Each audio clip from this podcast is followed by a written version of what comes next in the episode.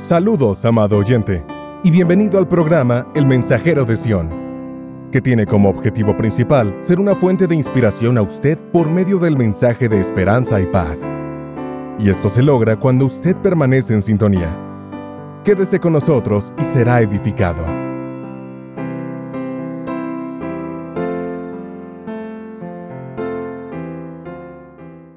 Redescubriendo nuestro compromiso a la palabra de Dios.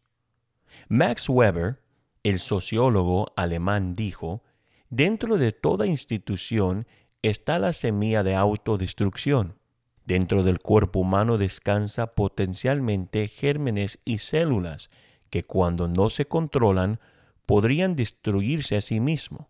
El cuerpo debería permanecer sano y fiel a su propósito nunca permitiendo que esa semilla florezca en delicia, pero conservando su plan y propósito. Las instituciones han tenido que luchar mucho para seguir siendo fieles a sus propósitos. Muy a menudo se organizan para una cosa, luego se vuelven secundarias en una diversidad de operaciones y acciones y pierden el verdadero propósito de su existencia. Una vez perdido es difícil para una institución encontrar el significado original y el propósito de su comienzo. El siguiente pasaje podría hablarse solo de Dios. Acordaos de las cosas pasadas desde los tiempos antiguos, porque yo soy Dios, y no hay otro Dios, y nada hay semejante a mí, que anunció lo por venir desde el principio, y desde la antigüedad lo que aún no era hecho, que digo, mi consejo permanecerá, y haré todo lo que quiero, que llamo desde el oriente al ave, y de tierra lejana al varón de mi consejo. Yo hablé, y yo haré venir. Lo he pensado, y también lo haré. Eso se encuentra en Isaías 46, versículos 9 al 11. Dios antes de la creación vio el cumplimiento de todas las cosas, viendo el fin de la historia antes de que se formara. El propósito y el consejo de Dios será llevado a cabo en el cumplimiento de su diseño por su propio poder. Lo he pensado y también lo haré, dice la Biblia. La pieza más débil del sistema divino es el hombre. Sin el poder y las cualidades divinas, es limitado y sujeto al fracaso. Lucha con sus dudas y su persona, luchando por la sumisión completa al diseño de Dios. El hombre siempre ha luchado con sus sentimientos, buscando la dirección divina solo cuando todo lo demás ha fallado. Ha estado en la mente de Dios desde la creación para que Él tenga un pueblo sumiso a Él a través del amor y el libre albedrío, esforzándose constantemente por agradarle en todo. Esto nunca puede realizarse sin un compromiso total y inquebrantable a la palabra de Dios. Poco tiempo después de que los israelitas salieron de Egipto, se encontraron con Moisés en el Sinaí. Dios les presentó un pacto para que ellos se pudieran convertirse en la escogida de Dios. Ahora pues, si dieres oído a mi voz y guardares mi pacto, vosotros seréis mi especial tesoro sobre todos los pueblos, porque mía es toda la tierra. Y todo el pueblo respondió a una y dijeron, todo lo que Jehová ha dicho haremos. Y Moisés refirió a Jehová las palabras del pueblo. Éxodo 19, versículos 5 y 8. Peculiar en el contexto de este versículo significa propio, bueno y especial. Israel como una raza de personas no se veía diferente en apariencia de cualquier otra persona. Tampoco era su modo de transporte o tipos de residencia diferentes de otros. Cualquier habitante del desierto se vería y viviría mucho como una israelita. La diferencia fue su acto voluntario de aceptar toda la palabra de Dios, y todo lo que se impone sobre su nivel de vida fue aceptado. Esto los hizo un pueblo especial para Dios, las únicas personas en ese periodo totalmente comprometidos con el único Dios eterno, el gran yo soy. Israel también era responsable de llevar su mensaje a todo el mundo. No se les fue dado para hacerlos sentir que eran los más importantes y por lo tanto estar llenos de orgullo. Era más bien para humillarlos y exigir a ellos de convencer a otros del único Dios. Israel nunca pudo jactarse de tener un gran poderío militar. Siendo pequeños en tierra y población, los mantuvo de ser una potencia mundial en el sentido que pensaríamos de los Estados Unidos o Rusia hoy en día. Su fuerza moraba siempre en guardando todas las palabras del Señor. Ellos experimentaron su mayor fracaso militar y económicamente cuando desobedecieron o se desviaron de la palabra de Dios. Es muy difícil para nosotros darnos cuenta de cuán seriamente Israel tomó su posición como los elegidos de Dios. Podemos solo especular a partir de los registros bíblicos. Ellos indican que hubo momentos altos y bajos en su historia. Cuando Israel estaba en problemas, oraban y bendecían el nombre de Dios, haciendo todos esos símbolos externos para librarse de sus enemigos. Durante la prosperidad y la paz, Israel tenía problemas con el compromiso con su pacto con Dios.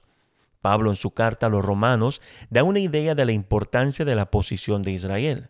El apóstol escribió en el capítulo 2 que los gentiles no estaban circuncidados, pero guardaron la justicia de la ley, estaban más justificados que los judíos, aunque eran circuncidados ceremonialmente los judíos. Pero si no guardaban la palabra de Dios, eran condenados delante de Dios. En el capítulo 3 de Romanos, versículos 1 al 4, Pablo estableció una situación dando un ejemplo cuando una persona interrumpe la audiencia con varias preguntas. El que interrumpe habla y dice, ¿qué ventaja tiene, pues, el judío? ¿O de qué aprovecha la circuncisión? La respuesta se da, mucho, en todas maneras. Primero, ciertamente que les ha sido confiada la palabra de Dios. El que interrumpe entonces habla, pues qué, si alguno de ellos han sido incrédulos, ¿su incredulidad habrá hecho nula la fidelidad de Dios? El apóstol Pablo responde, de ninguna manera. Antes bien, sea Dios veraz y todo hombre mentiroso, como está escrito, para que seas justificado en tus palabras y venzas cuando fueres juzgado. En palabras simples, Pablo está diciendo aquí, entonces, ¿cuál es la ventaja de ser judío? ¿Tiene algún valor la ceremonia de la circuncisión? Claro que sí, tiene muchos beneficios. En primer lugar, a los judíos se les confió toda la revelación de Dios. Ahora es cierto que algunos de ellos fueron infieles, pero ¿acaso eso significa que porque ellos fueron infieles, Dios también será infiel? Por supuesto que no. Aun cuando todos los demás sean mentirosos, Dios es veraz como dicen las escrituras acerca de él, quedará demostrado que tienes razón en lo que dices y ganarás tu caso en los tribunales. Dios ordenó a Israel que fuera su vocero de la verdad. Nuestra palabra orador se refiere a alguien que habla fluidamente. Viene de la palabra oráculos, Pablo está diciendo que el beneficio de ser elegido de Dios trae consigo la responsabilidad de pronunciar la verdad divina. Aunque muchos en Israel fracasaron, las promesas de Dios permaneció intacto. Él mantuvo su acuerdo del pacto. Su fracaso de Israel en ninguna manera cambió el significado de la verdad tal como fue dada en el Sinaí y a ellos, haciéndolo su tesoro especial. Ocurre lo mismo con la iglesia de Dios hoy como lo fue con Israel. Nunca se convertirá en un poder militar o económico en este mundo. El propósito de las asambleas en los primeros años de la iglesia de Dios fue para escudriñar y buscar la verdad de la palabra de Dios.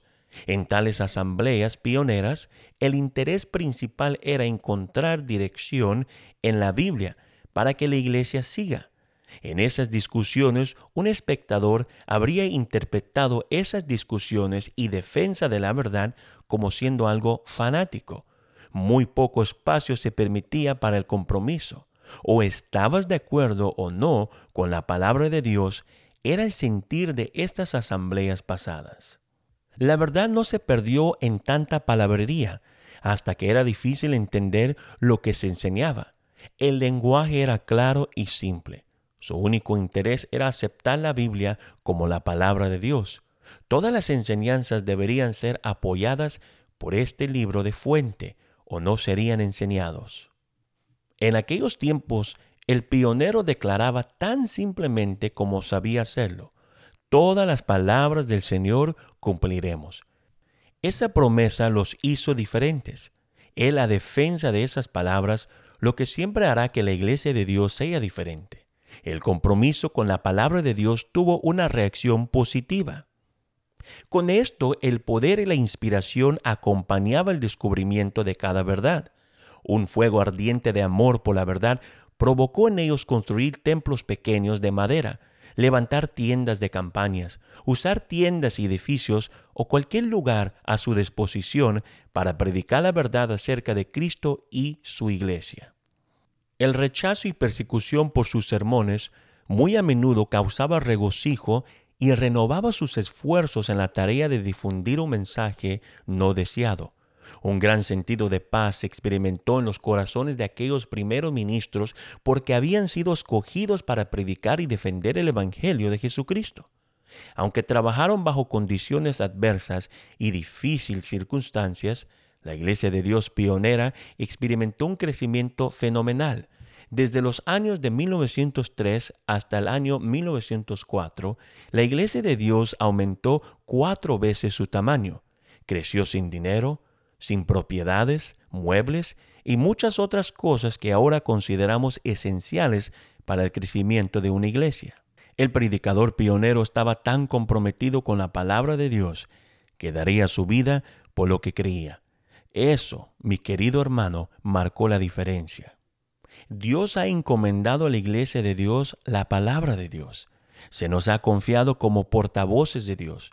Y nuestra confianza es estar tan completos en la palabra hasta que presentemos el Evangelio en una manera clara y distinta con acción ferviente.